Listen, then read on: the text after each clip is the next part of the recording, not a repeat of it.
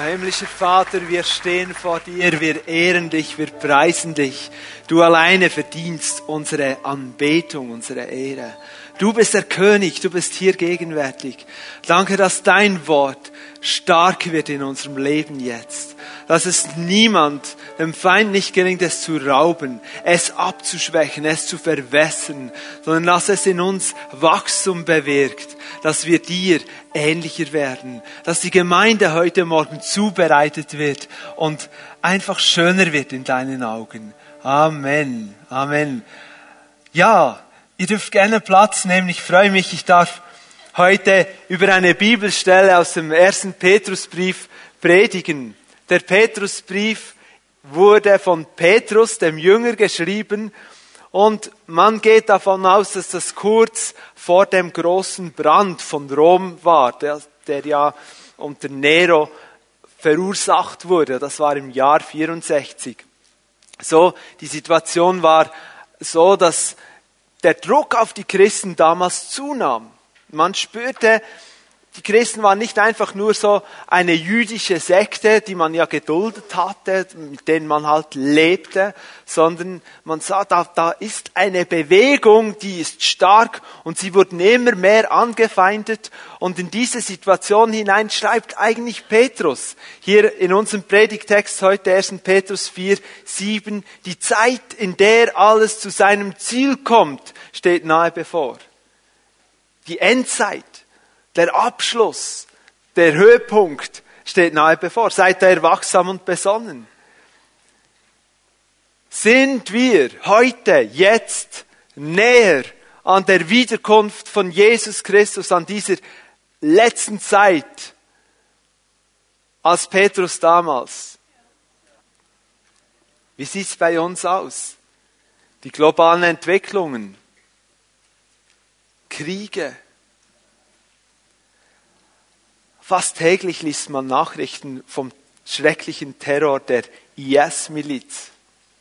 Wir können es schon fast nicht mehr hören oder lesen. Wir können es auch fast nicht für wahr halten.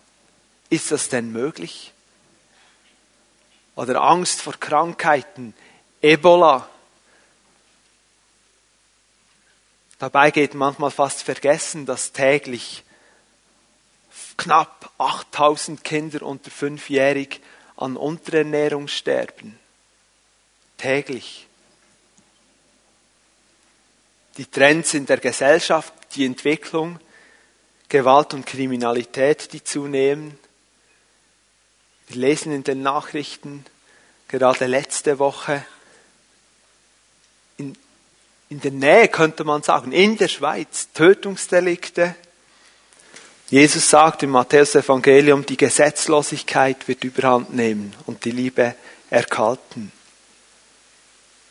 Dass Christen weltweit verfolgt werden, ist in der letzten Zeit auch vermehrt in die mediale Aufmerksamkeit gekommen obwohl dass man auch dort merkt, dass man dann lieber davon spricht, ja, die, die religiösen Minderheiten werden verfolgt. Aber es liegt auf der Hand, es ist erwiesen, dass weltweit gesehen über 100 Millionen Brüder und Schwestern, Menschen, die wie du und ich an Jesus Christus glauben und ihn gesagt haben, er ist mein Herr und Erlöser, ihm will ich nachfolgen. Über 100 Millionen Menschen werden aufgrund dieses Glaubens unter Druck gesetzt, benachteiligt, mehr oder weniger stark verfolgt, bis hin zu Gefängnis, Todesandrohung oder Hinrichtung.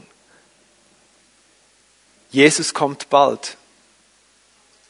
Das sagt Petrus hier und das Neue Testament, nicht der Tom.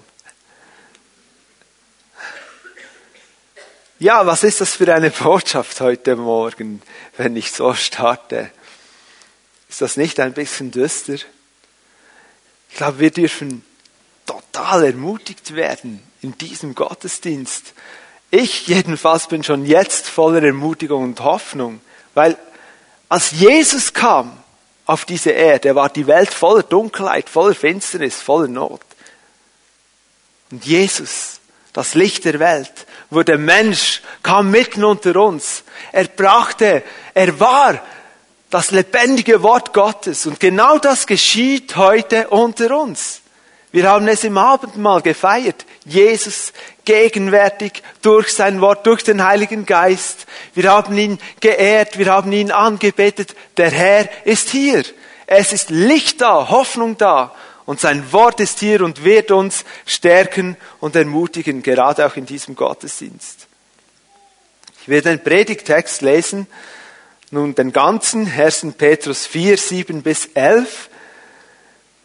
Die Zeit, in der alles zu seinem Ziel kommt, steht nahe bevor. Seid daher wachsam und besonnen und lasst euch durch nichts vom Beten abhalten. Vor allem aber bringt einander eine tiefe und herzliche Liebe entgegen, denn die Liebe, so sagt uns die Schrift, deckt viele Sünden zu.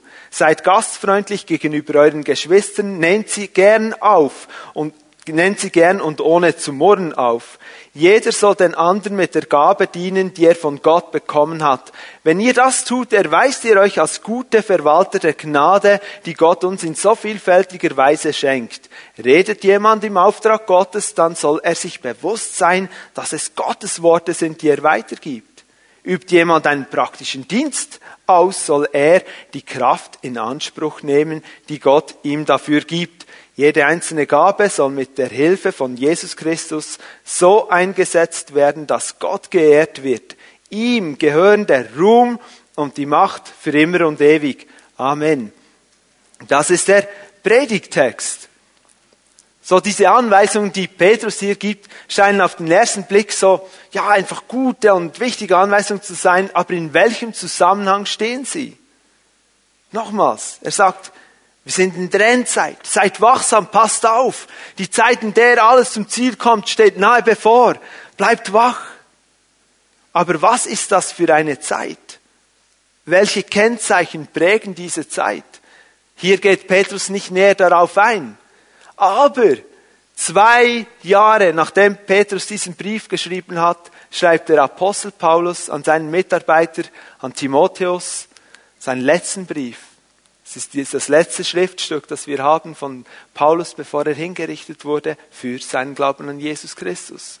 Und er schreibt ihm Paulus, er schreibt ihm Timotheus, hör zu, ich sag dir, was auf uns zukommt jetzt in dieser Zeit. Es war nachdem die Christen massiv schon verfolgt wurden, weil es war eben zwei Jahre nach dem Brand Roms, könnte man sagen. Da ist das im Gang. Ich lese aus 2. Timotheus 3, die Verse 1 bis 5. Ihr könnt das zu Hause nochmals studieren. Ich gehe da relativ schnell durch. Es ist eine herausfordernde Bibelstelle, was Paulus hier Timotheus schreibt. Er sagt, seid ihr jedoch darüber im Klaren, dass die Zeit vor dem Ende eine schlimme Zeit sein wird. Die Menschen werden selbstsüchtig sein, geldgierig, großtuerisch und arrogant. Sie werden ihre Mitmenschen beleidigen, ihren Eltern nicht gehorchen, undankbar sein und weder Ehrfurcht noch Mitgefühl kennen. Sie werden unversöhnlich sein, verleumderisch, unbeherrscht, gewalttätig, voll Hass auf alles Gute und zu jedem Verrat bereit. Sie werden von nichts zurückschrecken, um ihre Ziele zu erreichen und werden von Hochmut verblendet sein. Ihr ganzes Interesse gilt dem Vermögen, während Gott ihnen gleichgültig ist. Sie geben sich zwar einen frommen Anschein, aber von der Kraft Gottes, die sie so verändern könnte, dass sie wirklich ein frommes Leben führen würden, wollen sie nichts wissen. Von solchen Menschen halte dich fern. Das ist die Analyse eines großen Mannes Gottes über die Zeit, die kommen wird. Und wisst ihr das, was hier Paulus beschreibt? Ist eigentlich die Zusammenfassung eines massiven Angriffs aus der Mitte der Hölle gegen Gemeinschaft. Gegen Gemeinschaft. All das, all diese Dinge, geldgierig, nur die eigenen Ziele, ungehorsam, arrogant, von Hochmut verblendet, sind alles Dinge, die Gemeinschaft verunmöglichen. Und das ist ein Kennzeichen der letzten Zeit ein massiver Angriff gegen alles, was echte, hingegebene Gemeinschaft ist. Und hier hinein spricht Petrus, wenn er sagt, seid wachsam, seid besonnen. Wachsam bedeutet nüchtern sein, aufmerksam sein, vorsichtig sein. Besonnen einen gesunden Verstand behalten, also auch zurechnungsfähig bleiben, selbstbeherrscht, einfach aufmerksam. Es gab eine Schlacht im siebten Jahrhundert nach Christus, eine, eine Schlacht von Gansu ist die genannt, von Königreich Duyun und der Tang-Dynastie. Die waren in China. Zwei Reiche gegeneinander. Und man sagt sich, dass ein General der Tang-Dynastie sich überlegte, wie können wir diese Schlacht gewinnen? Und er organisierte Tänzerinnen und Musiker. Und er postierte diese Tänzerinnen auf einem Hügel gegenüber, also diese Schlachtreihen standen sich gegenüber und er posierte diese Tänzerinnen auf diesem Hügel mit den Musikern und die begannen zu spielen und die Tänzerinnen führten einen erotischen Tanz auf. Das hatte zur Folge, dass die Gegner aufmerksam wurden auf diese Tänzerinnen. Und die in den hinteren Reihen wollten auch was sehen. Und so lösten sie die Schlachtreihen auf, drängten sich nach vorne und wollten sehen, was da dargeboten wurde. Währenddem konnte der General der Tang-Dynastie mit seiner Kavallerie um diese Schlachtreihen herumreiten und sie von hinten schlagen. 500 Menschen verloren ihr Leben dort und die Schlacht wurde gewonnen für ihn. Petrus scheint der Gemeinde zurufen zu wollen, lasst euch nicht täuschen, lasst euch nicht den Verstand vernebeln von all dem, was so glänzt und schön ist und Aufmerksamkeit erregt. Gebt jetzt auf, je, auf keinen Fall die Schlachtreihen auf, löst sie nicht auf, bleibt zusammen, steht gemeinsam. Es geht um starke Gemeinschaft in der Gemeinde. Das ist diese hoffnungsvolle und gute Botschaft des Wortes Gottes.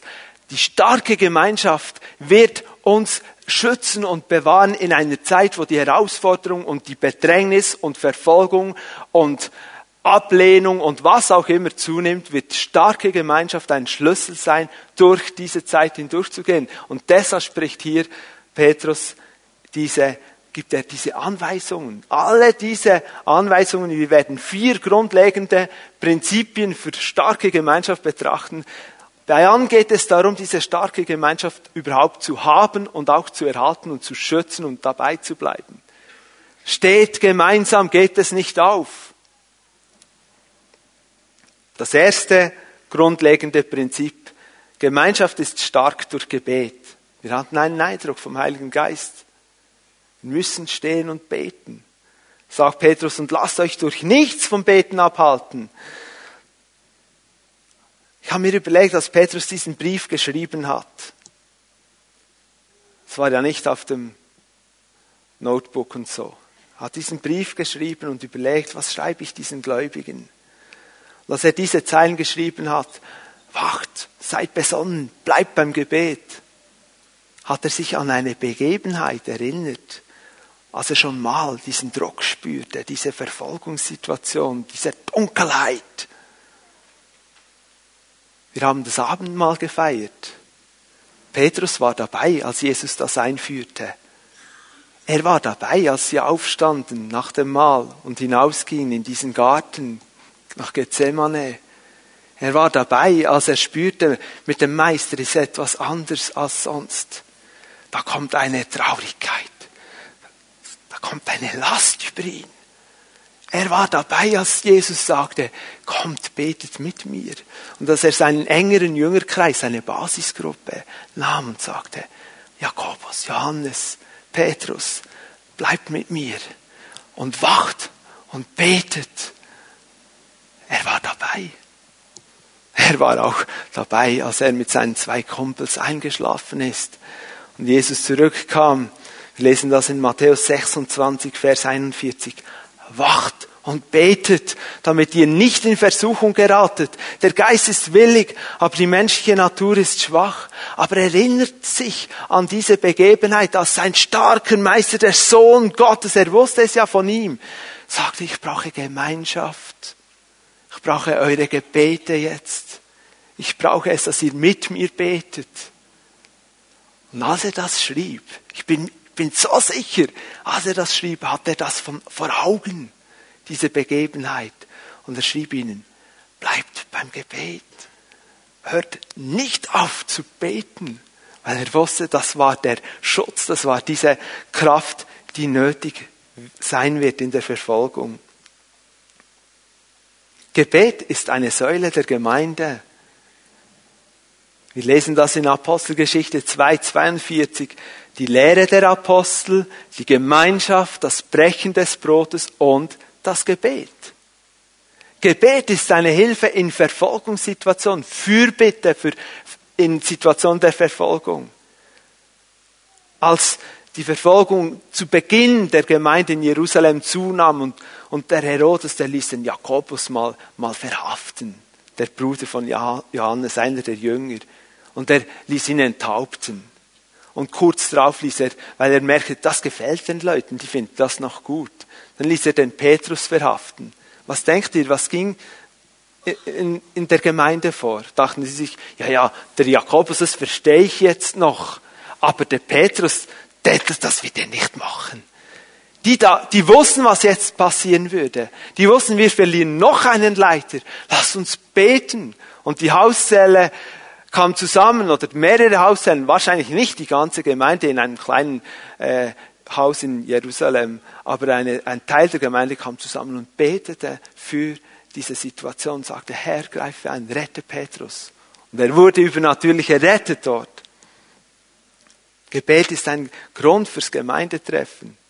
Die jüdische Kultur, die waren sich gewohnt, wir versammeln uns in Synagogen zum Beten oder wenn wir keine haben, an einen Ort, wo wir beten können. So sehen wir in Apostelgeschichte 16 ab Vers 13, Paulus und sein Missionsteam, die suchen zuerst die Juden auf. Sie denken, dort am Fluss, dort könnten sie sich treffen zum Beten. Und sie haben dort Frauen gefunden, wo sie wo sich eben getroffen haben zum Beten und sie haben ihnen das Evangelium gebracht. Aber diese Kultur, wir treffen uns zum Beten, kam auch in die Gemeinde rein. Es ist eine, eine Kultur, eine Art und Weise, zusammenzukommen. Gebet macht einen Unterschied in christlicher Gemeinschaft. Und es wird die richtige Ausrichtung geben in der Gemeinschaft und die Gemeinschaft auch schützen. Gebet in der Hauszelle und in der Basisgruppe ist so entscheidend. Austausch ist super. Seid ehrlich, seid transparent, wenn ihr austauscht. Aber wenn wir es nicht vor den Herrn bringen und vor ihm noch bewegen, dann fehlt einfach ein, das wichtigste Element. Gebet als Ehepaar und als Familie. Ich kann es nur sagen aus meiner eigenen Erfahrung, es ist umkämpft. Es ist schwierig. Aber wisst ihr was, es spielt gar keine Rolle aufstehen und sagen, und jetzt, dann, dann nehmen wir uns jetzt Zeit zum Beten. Anna und ich haben uns angewöhnt, wenn wir darüber reden und sagen, wir sollten mal für diese Sache beten, dass wir nicht nur darüber reden. Weil es ist ja gut, diese, dieser Vorsatz, wir sollten mal dafür beten. Wir sind da jeweils vielleicht im Auto oder unterwegs und sagen wir, lass uns gerade beten. Dann beten wir. Es ist so entscheidend in der Gemeinschaft, zu beten, auch als Familie. Kinder werden Gott besser kennenlernen, wenn sie sehen, ihre Eltern beten und sie erleben auch, wie Gebet erhört wird. Noch etwas, wir kommen dann noch darauf, wenn ihr einander besucht, wenn ihr Zeit zusammen verbringt, beieinander esst, betet noch zusammen. Nicht nur Danke sagen fürs Essen. Teilt, teilt eure Anliegen fragt nach, darf ich noch für etwas beten? Gibt es etwas, wo ich dafür einstehen kann? Und dann teilt man noch ein wenig das Leben noch weiter und dann sagt man, lass uns jetzt beten, dass der Herr kommt. Das ist einfach ein Unterschied, wenn Christen zusammen sind und Gebet verbindet und stärkt die, die Gemeinschaft. Ein zweites Element, ein zweites grundlegendes Prinzip ist, muss ja kommen, die Liebe. Die Liebe braucht's für Gemeinschaft. Gemeinschaft wird ermöglicht durch Liebe. Und Petrus sagt hier im Vers 8, vor allem aber bringt einander eine tiefe und herzliche Liebe entgegen, denn die Liebe, so sagt uns die Schrift, deckt viele Sünden zu. Vor allem, es ist ein Schlüssel zur echten Gemeinschaft, Liebe. Und es ist eine Liebe, die schenkend ist, bedingungslos. Hier steht Agape, es ist eine Erfindung Gottes. Das kann der Mensch nicht einfach so machen. Nun steht eben auch noch etwas mehr. Es steht nämlich eine tiefe, herzliche Liebe. Was ist das? Was heißt tief und herzlich? In der biblischen Sprache bedeutet dieses Wort inbrünstig, intensiv, ernsthaft. Es braucht einen höchsten Einsatz, so zu lieben. Man könnte das bildlich gesprochen so nehmen, äh, jeder Muskel im Körper ist angespannt in diesem Moment haben wir dann überlegt, welche Sportart. Mir ist Sportklettern in den Sinn gekommen. Wenn jemand eine, eine überhängende Passage klettern kann, ich bin so ein bisschen interessiert und ein bisschen lesen darüber. Es reicht nicht nur gute Muskeln hier zu haben und vielleicht noch in den Fingern. Es reicht nicht einfach die Muskeln hier anzuspannen, wenn du überhängend kletterst. Dass das gelingt, muss der ganze Körper in eine Spannkraft versetzt werden, dass du diesen Druck und diesen Halt an die Wand überhaupt noch hinbringst. Ich freue mich über alle Hinweise und Korrekturen von denjenigen, die wirklich klettern können. Aber es beschreibt ein wenig das, was hier beschrieben ist, innig, herzhaft, leidenschaftlich, nicht nur so halbe Sache. Es ist das gleiche Wort, das verwendet wird. Lukas braucht das gleiche Wort, um zu sagen, wie Jesus gebetet hat im Garten Gethsemane. Das war nicht einfach so, ach ja, Herr, und, und wenn es geht, lass diesen Kelch an mir vorbeigehen. Die Bibel sagt, er hat gebetet, so dass er also schwitzen musste und dieser Schweiß wurde wie zu Blutstropfen.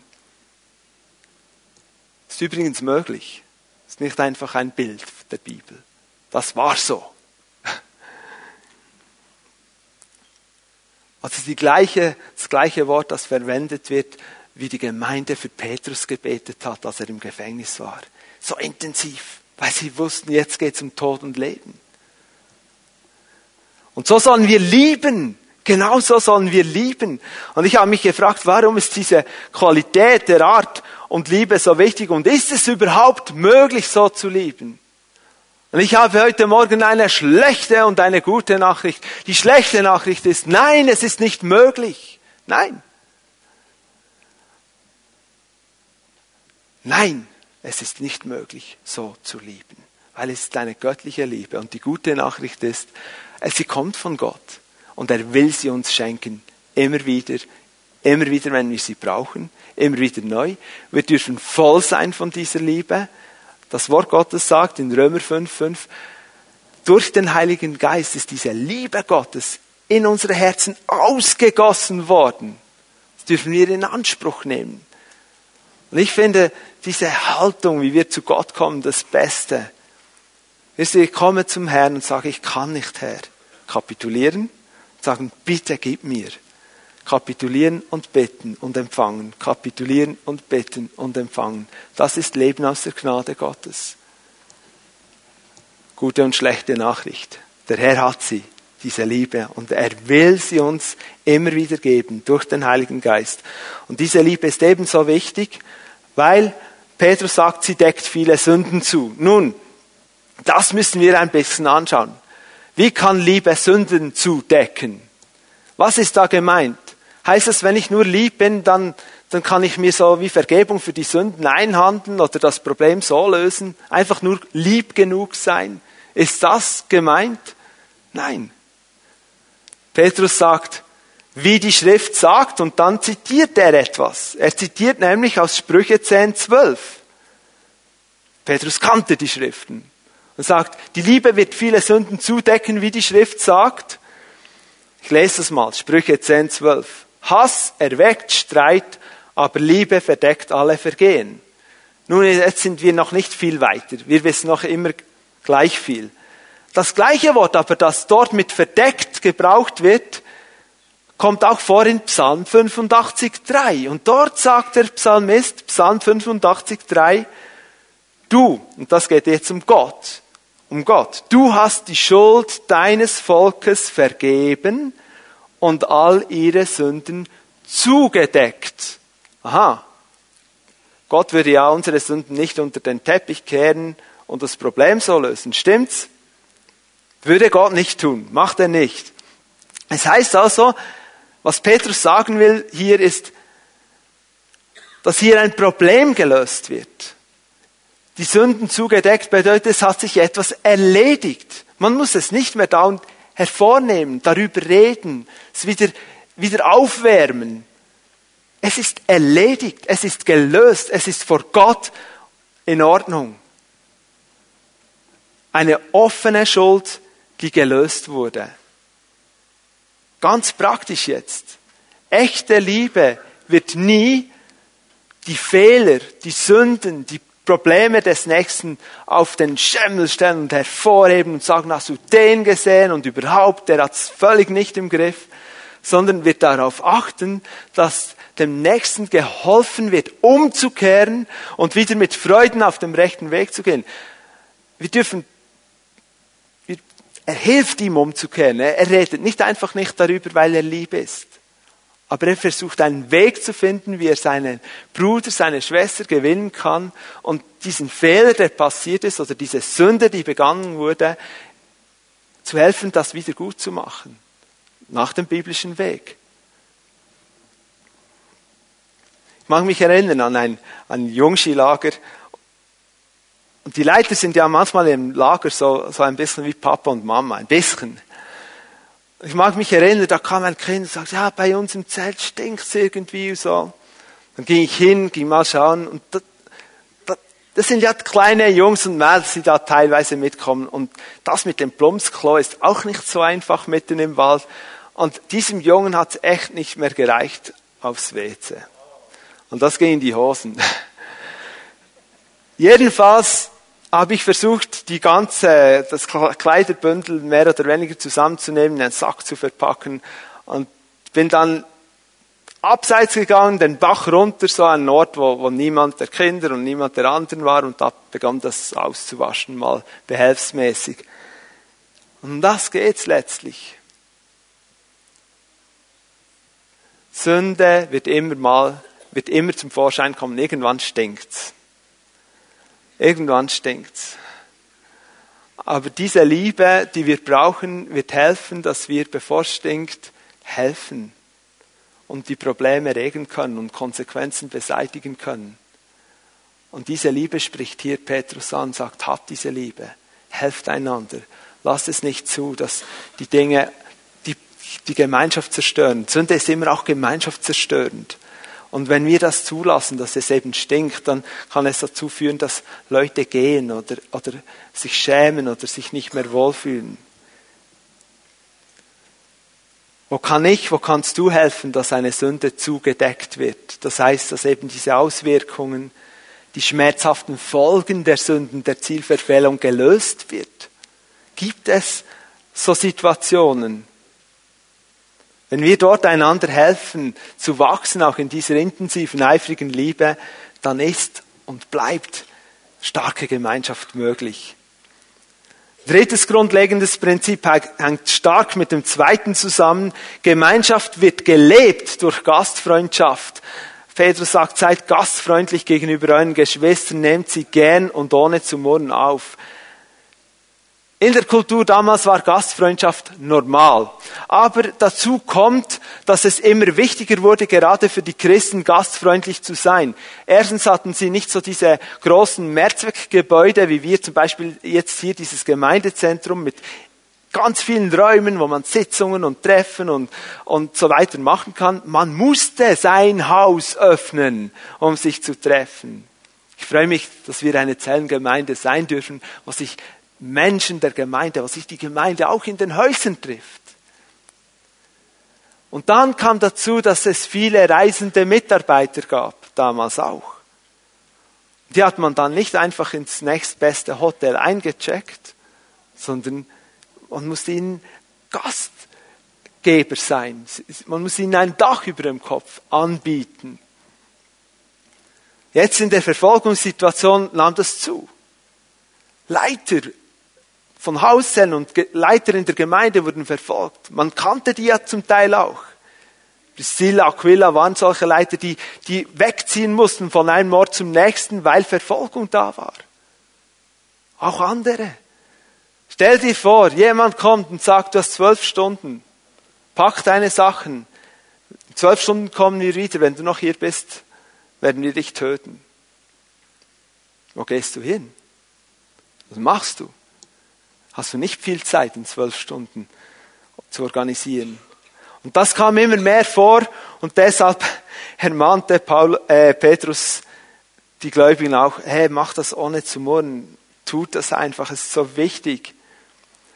Darüber hinaus ganz praktisch auch für uns Gastfreundschaft ermöglicht überhaupt diese Gemeinschaft. Ich meine, wo willst du wirklich Gemeinschaft haben, wenn nicht bei einem feinen Essen oder zu Hause im Garten beim Glas Wasser oder Kaffee zusammen trinken?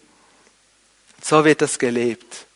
Ich frage, können Menschen bei dir zu Hause diese Gemeinschaft erleben? Hast du deine Türen geöffnet? Fühlen sich die Gäste bei dir zu Hause oder wären sie lieber zu Hause?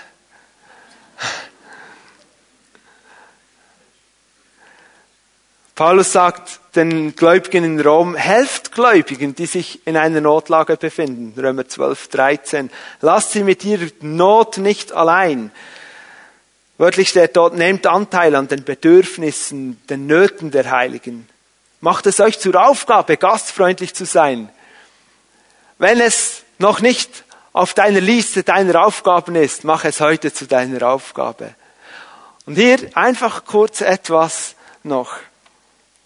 Gastfreundlichkeit heißt nicht immer, dass ich, wenn ich Gäste habe, ein mindestens Dreigang-Menü vorbereiten muss, dass alles perfekt abgestimmt sein muss, dass ich zuerst vier Stunden die Wohnung aufräume und putze und alles muss picobello und perfekt sein. Nein. Ich freue mich so sehr, wenn ich jeweils da mit Menschen, die Mitglied werden wollen in unserer Gemeinde, ein Neumitgliedergespräch führen darf. In der Regel gehe ich zu ihnen nach Hause. Und diese Gastfreundschaft ist meistens dann so, dass ich ein Glas Wasser oder einen Kaffee oder so genießen darf. Und wisst ihr, das ist gut, das reicht.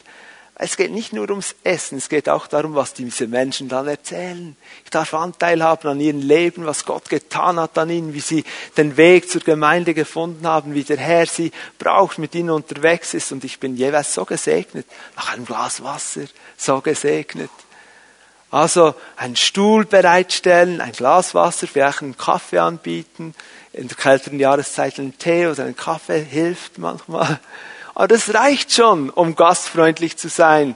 Oder auch eine Suppe und ein Stück Brot. Ja, ich durfte eine Zeit lang den Start einer neuen Hauszelle begleiten. Und diese Leute, die sind mir innerhalb von wenigen Wochen so richtig ans Herz gewachsen. Wirklich. Ich habe das Gefühl gehabt, wir sind schon lange zusammen unterwegs. Wisst ihr, was der Schlüssel war?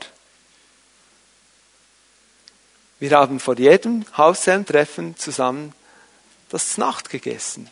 19 Uhr eintreffen, zusammen essen, mal hier, mal dort, mal dort. Und wir haben uns sind uns nahe gekommen. Ich kannte diese Leute vorher nicht gut. Und ich denke jetzt noch oft an sie, obwohl ich nicht mehr diese Hauszelle leite.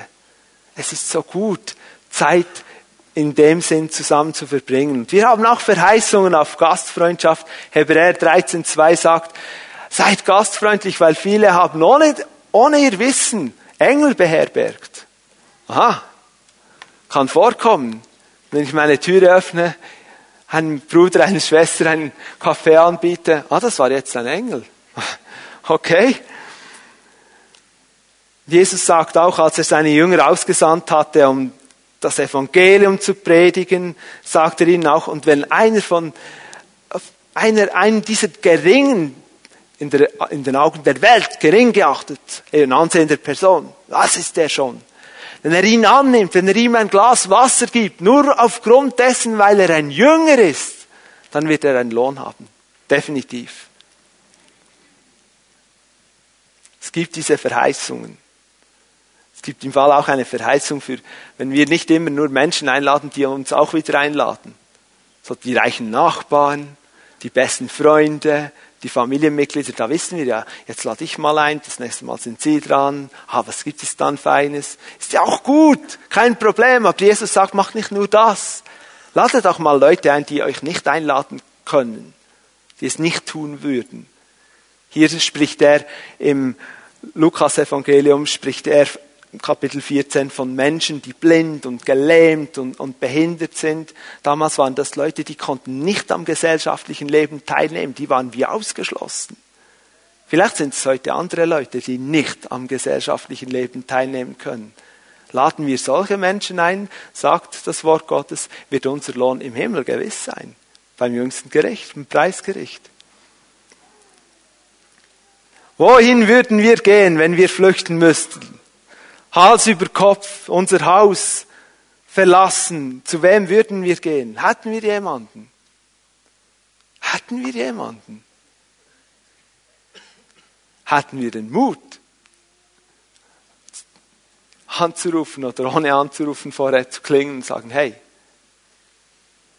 kann, kann ich heute Nacht bei dir schlafen? Ich und meine Familie? Gastfreundschaft ist ein Prinzip, das starke Gemeinschaft zeigt, wo es eben auch dann erlebt wird und gelebt wird. Das vierte grundlegende Prinzip für starke Gemeinschaft ist ebenfalls sehr stark angegriffen. Petrus sagt im Vers 10, jeder soll den anderen mit der Gabe dienen, die er von Gott bekommen hat. Dienen ist stark angegriffen. Jeder soll, steht hier, jeder. Ihr wisst, dass wir haben das vor kurzem auch in der Predigt gehört, im Zusammenhang mit Diakonie. Es war die Predigt vom 26. Oktober, Kultur des Reiches Gottes, Demut, der zweite Teil, Dienst am nächsten. Jeder hat eine Gabe bekommen und ein Talent, wo er dienen kann damit. Und jeder soll damit dienen so wie ich das Wort hier verstehe, ist es ein Auftrag, eine Beauftragung, nicht eine Möglichkeit oder eine Option. Aber ist auch eine Ermutigung drin, weil Gott dich begabt hat, weil es seine Gabe ist, die er dir gibt. Das fördert die Gemeinschaft dieser Dienst, aber es gibt auch einen Gemeinschaftskeller. Es gibt etwas, eine Frage, die jegliche Gemeinschaft torpediert, untergräbt und zerstört. Kennt ihr diese Frage? Genau. Was bringt es mir? Ich hörte sie. Was bringt's mir? Was bringt es mir, ist der Gemeinschaftskiller. Und das ist typisch für die Gesellschaft, die Paulus beschrieben hat im Brief an Timotheus. Ich, selbstsüchtig, meine Ziele, was bringt es mir? Bringt es mich weiter in meiner geistlichen Entwicklung, wenn ich in eine Hauszelle gebe? Kann mir nicht lieber fragen, was kann ich bringen? Wie kann ich helfen? Wem kann ich dienen? Wenn wir das machen mit dem Zusammenessen. Und jetzt wissen wir, die, die Gastgeber, die, die verantwortlich sind, das Abendessen zuzubereiten und die ganze Hauszelle wird kommen und die Kinder sind krank bei der Gastgeberin zu Hause und der Mann muss vielleicht noch länger arbeiten. Wie kann ich dienen? Kann ich fragen, soll ich das Essen mitbringen? Soll ich früher kommen und beim Kochen helfen? Kann ich dir, kann ich dir einkaufen gehen? Wie kann ich dienen? Nicht, was bringt es mir? Wichtig hier auch, jeder soll mit der Gabe dienen, die er von Gott bekommen hat. Hören wir auf, mit Gaben dienen zu wollen, die wir gar nicht bekommen haben. Das ist nämlich ein Problem. Wir sind nicht von Gott begabt und dann wird es sowieso so wie ein Krampf und so. Und das Zweite ist, wir tun dann nicht das, was Gott uns eben gegeben hat. Und da gibt es auch eine Lücke. Tun wir doch das, was Gott uns gegeben hat. Ich habe mich so gefreut. Heute Morgen hatten wir hier eine Lücke. Ihr habt das nicht gesehen, ich habe das gesehen. Eine Sängerin ist ausgefahren und Jal ist eingesprungen. Und oben hatten wir eine Lücke am Piano bei dem Kinderlobpreis und eine andere Schwester ist eingesprungen. Die waren nicht eingeteilt, aber sie waren begabt. Sie haben eine Gabe von Gott bekommen und sie sagen, ich kann dienen. Also, okay, ich komme. Das ist gut, wenn wir das tun. Steht dann auch noch, dass wir mit der Gnade dienen sollen, die Gott uns in so vielfältiger Weise schenkt. Wir sind Verwalter dieser Gnade. Verwalter dieser vielfältigen Gnade. Und ich habe mir überlegt, das ist schon spannend. Es gibt eine vielfältige Gnade, eine, die nicht nur einfach so oder so oder so ist. Es ist sehr breit, sehr vielfältig. Ich habe mir überlegt, warum schreibt Petrus das hier? Ein bisschen weiter vorne, zu Beginn seines Briefes, schreibt er auch mit dem gleichen Wort, aber etwas anderes. Ich lese das euch vor, 1. Petrus 1,6. Er sagt dort, ihr habt also allen Grund, euch zu freuen und zu jubeln, auch wenn ihr jetzt nach Gottes Plan für eine kurze Zeit Prüfungen verschiedenster Art durchmachen müsst und manches schwer erleidet. Das gleiche Wort. in dieser Situation des Druckes und der Endzeit und, und der, der Schwierigkeiten, die zunehmen, schreibt Petrus hier, die, Probleme sind vielfältig, die sind riesig. Und sicher wird dein Problem anders sein als das deines Nächsten. Und es ist so. Und jetzt im Kapitel 4 sagt er, ihr seid, wenn ihr dient mit den Gaben Gottes, die er euch gibt, seid ihr Verwalter der vielfältigen Gnade Gottes versuche euch das in ein Bild zu erklären. Kennt ihr noch diese alten Wagen, also zum Wägen? Nicht diese digitalen Teile, wo man einfach das Ding drauf tut und dann steht exakt in Ziffern, wie, wie schwer das ist. Mit den Gegengewichten, also mit den verschiedenen Gewichten. Die Balance, oder? Unsere Justitia hat so eine, glaube ich. Ich stelle mir das so bildlich vor. Jetzt kommt der Teufel und sagt, diese Familie, diese Hauszelle, die Pfimi Bern. Ich bedränge sie, ich zwinge sie in die Knie. Und ich habe, ich habe ein Problem bereit. Das haben sie noch nie gesehen. Und er wirft es auf die eine Seite der Waage und die schlägt aus.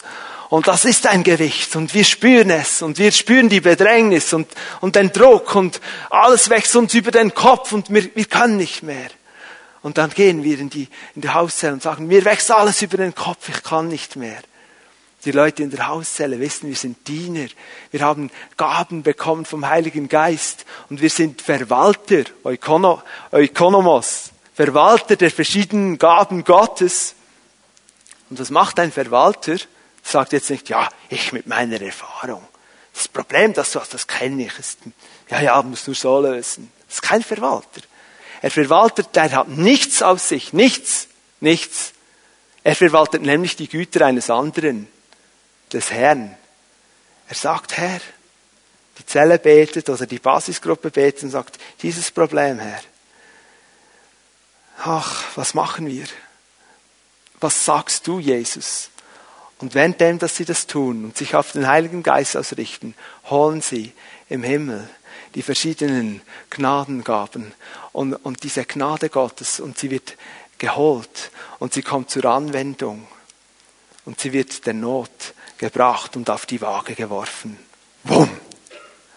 Die Gnade ist so viel größer und stärker und vielfältiger als jedes Problem, das uns in dieser Zeit, die ist, die kommt und die noch sein wird, je begegnen könnte. Gott ist größer.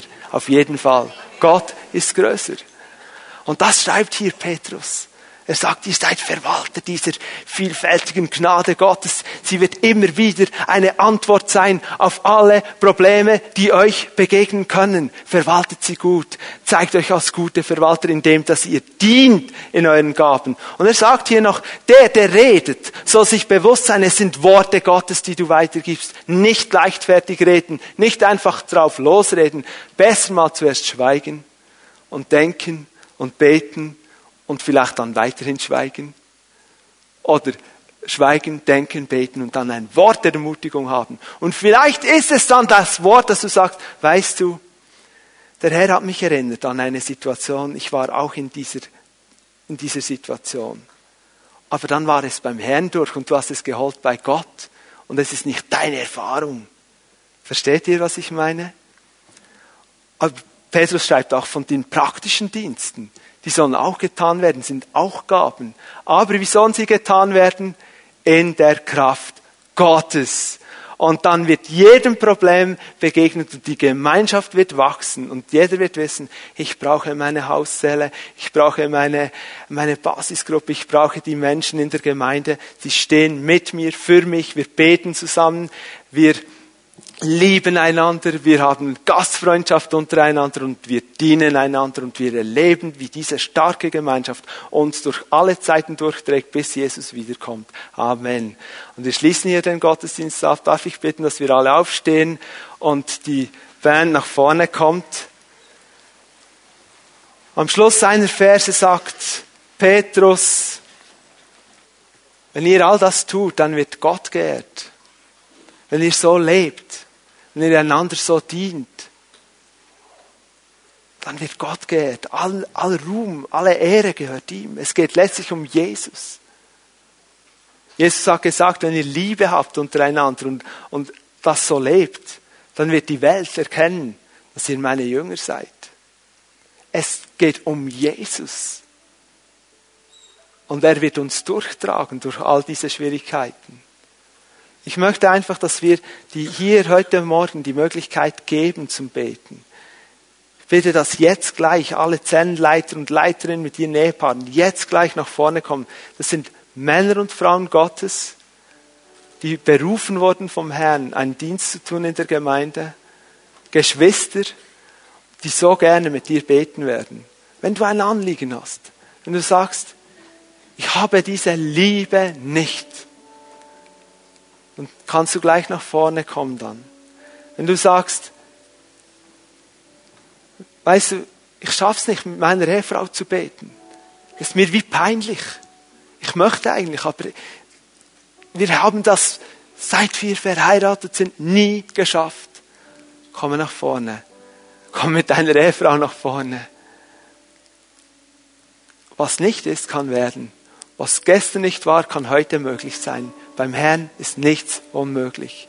du sagst, in unserer Familie, wir beten nie zusammen, ich brauche das. Oder wenn es dir peinlich ist, Gäste zu empfangen, weil du sagst, ich habe so ein Chaos zu Hause.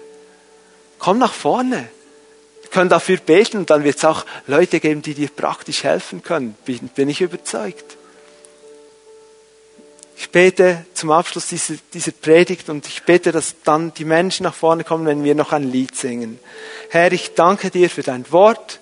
Ich danke dir dafür, dass du uns nie alleine lässt. Ich danke dir dafür für Gemeinschaft und lass uns als Gemeinde in starke Gemeinschaft wachsen. Lass uns diese praktischen Anweisungen des Petrus anwenden und Schritte tun, auch wenn es gestern und heute noch anders war. Morgen kann es enden mit deiner Hilfe. Und lass uns gute Verwalter deiner Gnade sein. Auch jetzt während dieser Gebetszeit, danke, dass du die Zellenleiter und Leiterinnen salbst mit deinem Geist und sie den Menschen in Kraft und Autorität dienen können. Amen.